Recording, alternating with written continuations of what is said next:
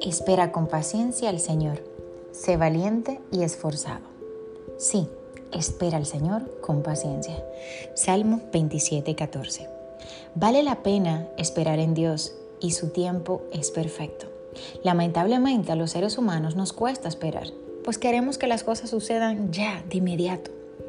Cada objetivo que te hayas propuesto lograr este año es un proceso que incluye confianza en Dios, esfuerzo, lágrimas aparentes, derrotas, optimismo y mucha paciencia. Y quizás aún no has visto tus metas iniciales de año, pero confía en Dios, porque lo que hoy estás viviendo es por decisiones del pasado, pero descansa en su voluntad porque Él siempre querrá lo mejor para ti.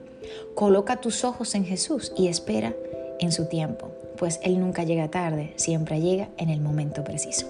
Que tengas un bendecido día. Recuerda compartir. Se despide Anet Rodríguez.